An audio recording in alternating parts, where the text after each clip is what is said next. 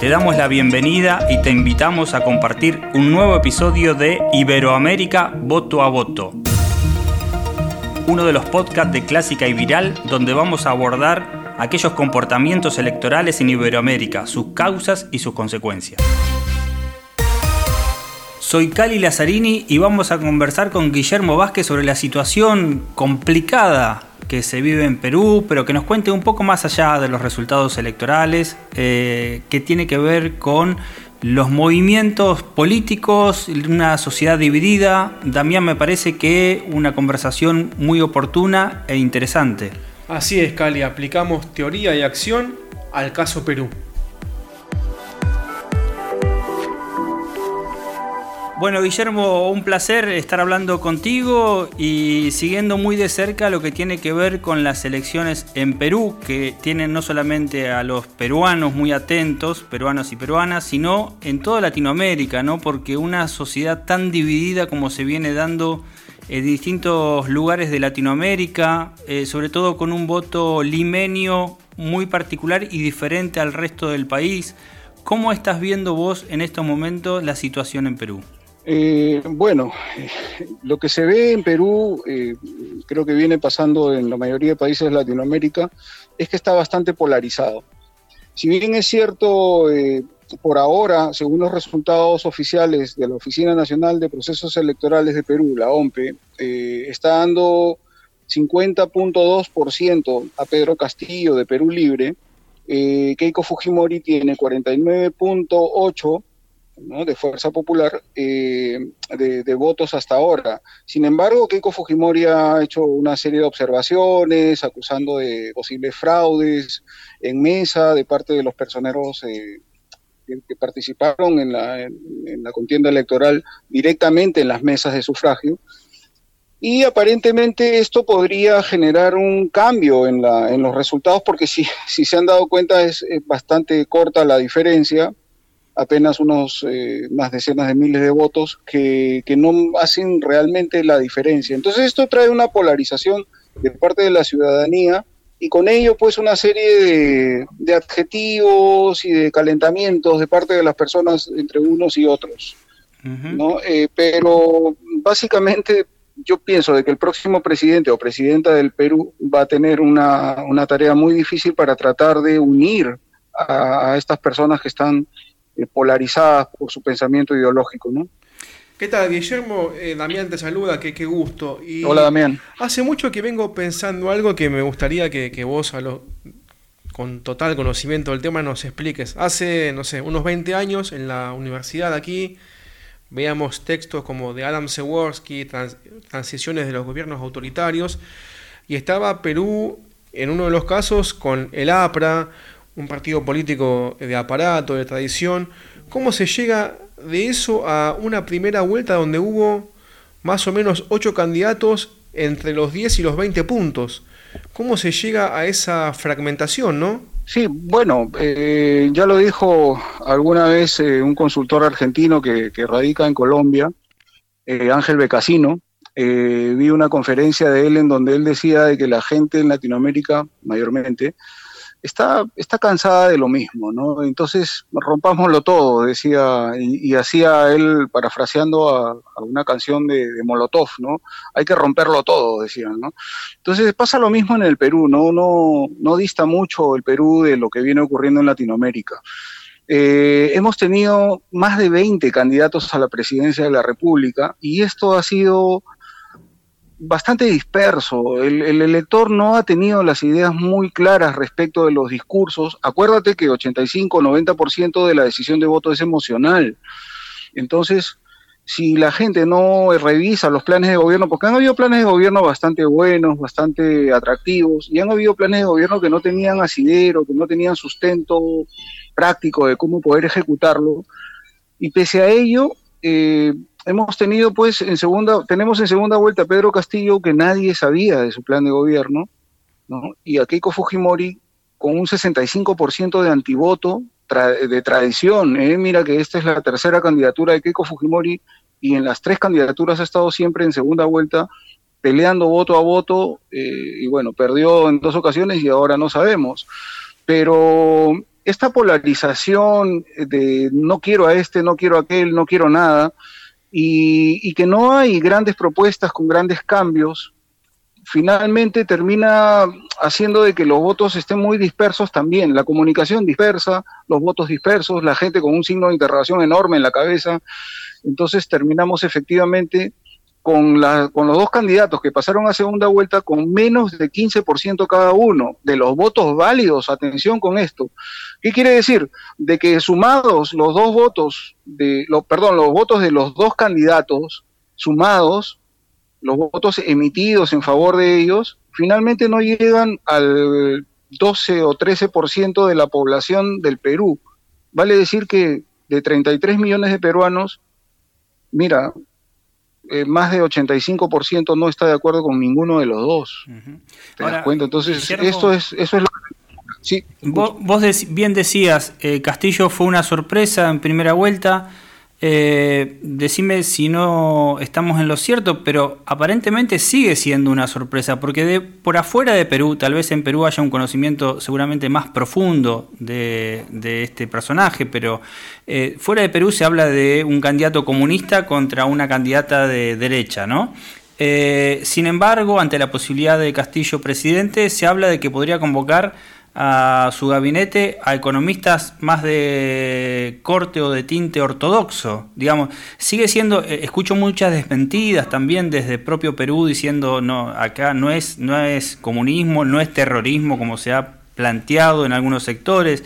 Eh, sí una representación del campesino, del peruano no limeño, me animaría a decirlo, digamos, no tan cosmopolita de la ciudad capital, eh, pero no ese comunismo que sale en algunos lugares como, como dibujando el perfil de Castillo, ¿no?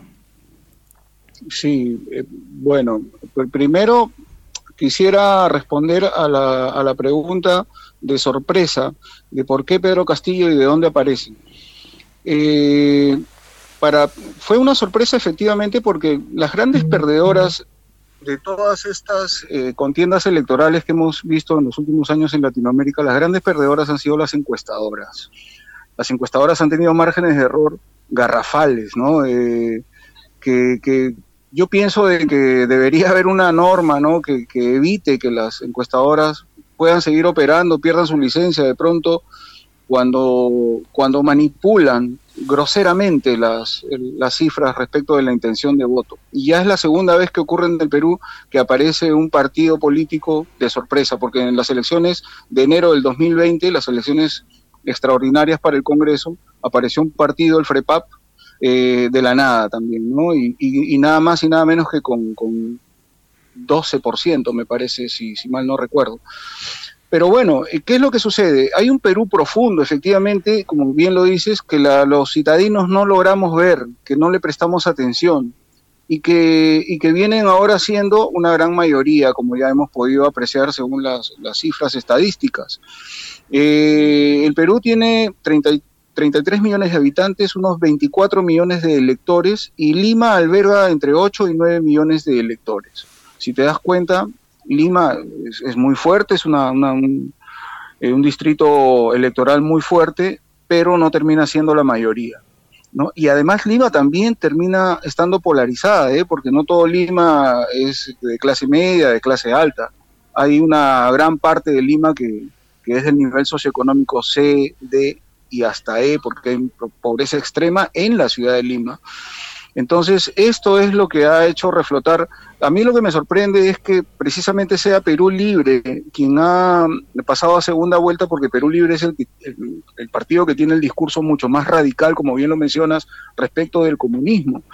Eh, porque podemos pensar en una izquierda, una izquierda moderada, un socialismo progresista de pronto, pero, pero el partido Perú Libre efectivamente tiene ideas bastante comunistas y bastante conservadoras respecto del aspecto progre, por, por así decirlo.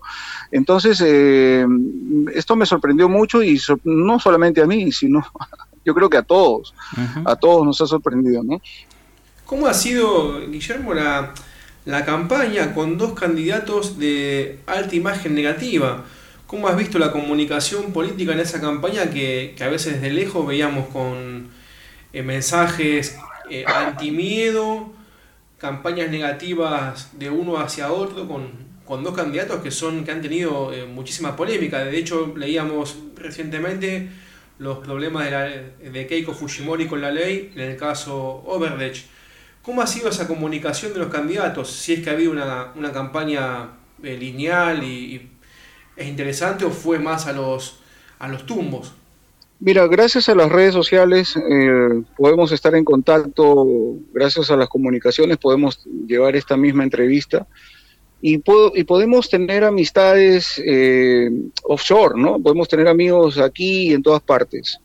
Pues gracias a las redes sociales tengo mucho contacto, es así como conocí a Damián, eh, para mí un gran honor, y, y, también tengo a otros consultores dentro de mis listas de contactos en las redes sociales. Y es así que he podido ver muchas entrevistas, muchos comentarios, eh, y ha pasado más o menos lo mismo en México, según comenta eh, Xavi Domínguez. ¿Qué es lo que ha pasado en el Perú? Es exactamente lo mismo que él menciona en, México. Eh, el Perú está polarizado y la gente no votó por Pedro Castillo o Perú Libre, ni tampoco por Keiko Fujimori o Fuerza Popular. Votaron en contra. Quienes votaron por Keiko, no votaron por Keiko, votaron en contra de lo que podría significar el comunismo en el Perú y una agenda que podría llevarnos a una situación de un modelo económico muy similar al de Venezuela. Eh, y por otro lado, quienes votaron por Castillo, eh, lo hicieron pensando en que querían cambios, que no querían el Fujimorismo, que efectivamente representa corrupción, no solamente con Odebrecht, ¿eh? no solamente con Odebrecht, sino viene esto de mucho antes, desde el gobierno de, Alberto Fujimori, eh, malversación, robos descarados de oro, de, dinero del Banco Central de Reserva del Perú. Hay muchas historias que se cuentan y que algunas de ellas han sido secretos a voces, narcoestado, ¿no? Acuérdate, se encontró eh, cocaína en el avión presidencial, se encontró cocaína en, el, en un buque de la Fuerza de la Marina de Guerra del Perú, y recientemente, bueno, hace más o menos unos 15 o 10 años, se encontró 100 kilos de cocaína en una de las empresas de Kenji Fujimori. ¿No? Una de las empresas pesqueras que tiene Kenji Fujimori se encontró 100 kilos de cocaína, lo que él deslindó, por supuesto, dijo que no sabía nada, que no tenía nada que ver, lógicamente no iba a decir lo contrario, pero, pero quedó siempre la duda. Entonces, con todo eso, eh, Keiko Fujimori representa un, efectivamente un, modelo de, corrupción eh, y además de un modelo económico eh, neoliberal, ¿no? Con monopolios, monopsonios, Ahora, abuso de parte de las empresas. Guillermo, quiero, quiero consultarte por, algunas versiones que, circulan. Una presidencia de Castillo en minoría en el Congreso, ¿podría tener problemas de estabilidad? ¿Podría seguir Perú con esta inestabilidad del último tiempo de presidentes que duran, duran poco tiempo? ¿Podría tener alguna dificultad de ese tipo? Bueno, eso, eso es eh, ahora el tema que, vienen conversando todos los, analistas, los especialistas, los consultores, y la respuesta es un poco difícil porque ninguno tiene una, bola mágica para saber qué cosa es lo que va a venir en el futuro, eh, pero felizmente creo que el Congreso está bastante dividido gracias a estas 20 candidaturas, más de 20 candidaturas, claro que no todos pasaron la valla electoral, eh, pero no hay una representación única en el Congreso. Entonces, las bancadas están divididas, bancadas le decimos a los, al número de, congresistas por partido político, ¿no? Eh, entonces, las bancadas están bastante divididas, por lo que habría que concertar o conciliar, digamos, entre ellos para poder llegar a un acuerdo. Entonces, vamos a tener un, un Congreso polarizado también y claro, si, si se, digamos, si el en un eventual gobierno de Pedro Castillo empezamos a ver señales de alarma muy similares a las que aplicó Hugo Chávez, Nicolás Maduro en Venezuela, seguramente todos estaremos muy de acuerdo en eh, vacar al presidente en, el peor de los casos, ¿no? Seguramente algunas observaciones, reclamos, no permitirle algo y finalmente vacarlo si es que fuera el, caso extremo. Y en un eventual eh, gobierno de, de Keiko Fujimori, podría pasar lo mismo, aunque esto yo lo veo un poco más difícil. de la corriente del partido de Fuerza Popular de Keiko Fujimori han habido desprendimientos de otros partidos como el de Hernando de Soto, ¿no? Avanza País, y este de Rafael López Aliaga que se llamaba eh, Renovación Popular. Entonces estos dos partidos llevaban muchos fujimoristas en sus listas y también tienen un buen número de congresistas que finalmente podrían concertar, eh, conciliar algunas ideas de parte del Fujimorismo. Yo creo que en un eventual gobierno de Keiko Fujimori ella podría gozar de cierta de cierto favoritismo también del Congreso, con lo cual no habría un equilibrio, digamos, de poder. ¿no? La izquierda está dividida en la misma izquierda porque hay, como ya lo dije, hay izquierda bastante extrema comunista y hay otra una izquierda bastante de centro, bastante progre, que, que, no terminan de ponerse de acuerdo, por eso fueron muchos partidos de izquierda y no, no estuvieron unificados, ¿no? Entonces, veo, veo de que en realidad no, no, no podemos precisar qué cosa es lo que, podría pasar, pero sí ya estamos acostumbrados. Ojo que en el actual Congreso de la República se ha autorizado, gracias a ellos mismos, se ha autorizado una cuarta legislatura y que antes de irse, el 28 de julio, podrían hacer modificaciones respecto de las mociones de vacancia, las mociones de censura de ministros, de gabinetes, y, podrían también eh, autorizar el cambio a una bicameralidad, ¿no? En una Cámara de Diputados y una Cámara de Senadores. Y eso está ahorita también bastante, haciendo bastante controversia en los medios de comunicación. Y volviendo un poquito a la cuestión de la comunicación política, ¿qué elementos te parecieron a, vos positivos o destacables, llamémosle más que positivos, de las campañas de Keiko y de Castillo en esta segunda vuelta? ¿Hubo algún elemento estratégico que haya sido quizás el que los, les haya dado un empuje hacia el resultado final o, o, estuvo todo preso de la campaña el voto anti?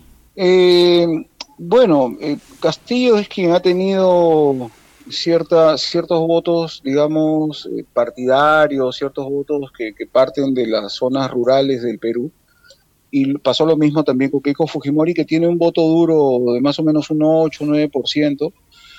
Sin embargo, yo tendría que decir que de Pedro Castillo ha habido una campaña bastante territorial. ¿no? Las campañas mayormente se, dirigen a tres ámbitos, ¿no? la campaña de tierra, la campaña de aire, le llaman a, la campaña de medios, de medios tradicionales, y la campaña de agua, que algunos eh, consultores han acuñado el término, que es la campaña digital, la campaña de redes sociales. ¿no? Entonces, la campaña territorial es la que ha predominado en, la, en, el diseño de estrategia de, Pedro Castillo y Perú Libre. Sin embargo, eh, han tenido ellos eh, expertos en marketing digital, ¿no? aunque no he visto un diseño muy atractivo. Bueno, tú sabes que el tema de los gustos y colores es un poco difícil, es bastante relativo, ¿no? Es difícil de, de afirmar si es bonito o feo a mí particularmente no, no me gustaba, pero, pero bueno, eh, el experto en marketing digital me parece que es un brasileño el que llevó la, cuenta y ha estado haciendo un muy buen trabajo de, marketing digital más que de redes sociales. ¿eh? Tú entrabas a alguna página a hacer alguna compra online y te encontrabas con unos banners de, de Perú Libre y de Pedro Castillo. Sin embargo, no ha habido, no han buscado ellos hacer una campaña anti-fujimorista. No han buscado ellos el voto anti-fujimorista, salvo lo que se decía en los mítines de manera presencial. ¿no? Ahí sí se hablaba mucho del anti-fujimorismo, pero en las redes sociales no he visto mucho de ello. Sin embargo, de la parte de Fuerza Popular sí ha habido una campaña bastante ardua respecto de lo que podría significar un eventual gobierno de Pedro Castillo relacionándolo con el comunismo y hasta con el terrorismo. Y aquí tocar de terrorismo eh, es tocar fibras muy sensibles en, las improntas de los peruanos, porque nosotros tenemos un recuerdo bastante amargo respecto del terrorismo que vivimos en la década de los 80 y principios de los 90. Entonces, eh, yo creo que la campaña de, Keiko Fujimori ha sido una campaña perfecta, como una, una tormenta perfecta. Ha tenido expertos en media training, ha tenido expertos en comunicación, expertos en diseño, expertos en video, expertos en marketing digital, en redes, en medios de comunicación. Yo creo que la campaña de Keiko Fujimori ha sido perfecta y sobre todo muy onerosa, porque aquí tú salías a la calle y te encontrabas paneles con, con estas campañas de miedo, de terror, por todas partes. Cada panel es carísimo y habían muchos paneles en todo Lima, al menos lo que yo he visto. Eh, a mí me parece que la campaña ha sido muy onerosa, ha sido una campaña perfecta, la comunicación ha sido perfecta, cómo ha trabajado ella, cómo se expresaba. Tú sabes que los consultores tenemos un ojo clínico para poder determinar esto de las campañas electorales y, y yo veía de que ella trabajaba muy bien, o sea, su mm. trabajo lo ha hecho muy bien, la campaña ha sido muy bien llevada. Pero aún así, y pese a ello, porque no existe una campaña perfecta y que ésta termine siendo dándole la victoria. Nada tiene que ver que la campaña sea extraordinaria con los resultados que se obtienen finalmente, porque hay otros factores que determinan eh, los votos. ¿no? Hay también un tema de espionaje que me, me, sorprende que no haya habido en esta campaña. Se han cuidado mucho los candidatos de que no los chuponé, le decimos aquí, no, que no intervengan sus teléfonos, que no los graben, que no, se han cuidado mucho de no cometer esa clase de errores de que gracias al espionaje terminan siendo eh, muy, muy mediáticos. Ninguno de ellos ha cometido este error en esta campaña, lo cual me hace pensar de que se han cuidado mucho. Eh, bueno, básicamente es lo que te digo, ¿no? Pedro Castillo, una campaña territorial muy fuerte, y Keiko Fujimori hizo de todo. Campaña territorial también hizo, campaña de medios y campaña digital a por doquier. Así es, Guillermo, como tienen que ser las campañas hoy, ¿no? Nada sustituye, ninguna herramienta sustituye, sino hay que utilizar todas las que, las que se pueden y están al alcance. Eh, Guillermo, la verdad que un placer haber conversado contigo, te agradecemos muchísimo, ojalá el pueblo peruano encuentre la estabilidad que, que necesita ya desde hace buen tiempo. Eh, y que las cosas logren encaminarse. Muy agradecidos por la conversación, Guillermo. Agradecidos, Guillermo. Un gusto y buenísimo que bueno, el caso Perú haya sido aquí expuesto con un especialista genial como eres tú y que conoces al dedillo el tema. Muchas gracias, Damián. Gracias, Carlos, eh, por brindarme el espacio y la oportunidad de poder expresar mis ideas. Eh, y sí, ojalá que las cosas nos vayan bien en Perú, no solamente por los peruanos, eh, porque hay un gran impacto de lo que ocurre en un país en el resto de los países de Latinoamérica. Seguramente. Muchas gracias, Guillermo. Gracias a ustedes, chicos. Que les vaya muy bien. Bueno, y así fue otro episodio más de Iberoamérica Voto a Voto. Le pedimos a todos y a todas que estén atentos a los próximos episodios de este como de otros podcasts de Clásica y Viral. Nos pueden seguir en redes sociales como también ingresando a la web clásicayviral.com.ar para enterarse de las novedades de los próximos capítulos y también para suscribirse a nuestro newsletter semanal. Muchas gracias y hasta la próxima conversación.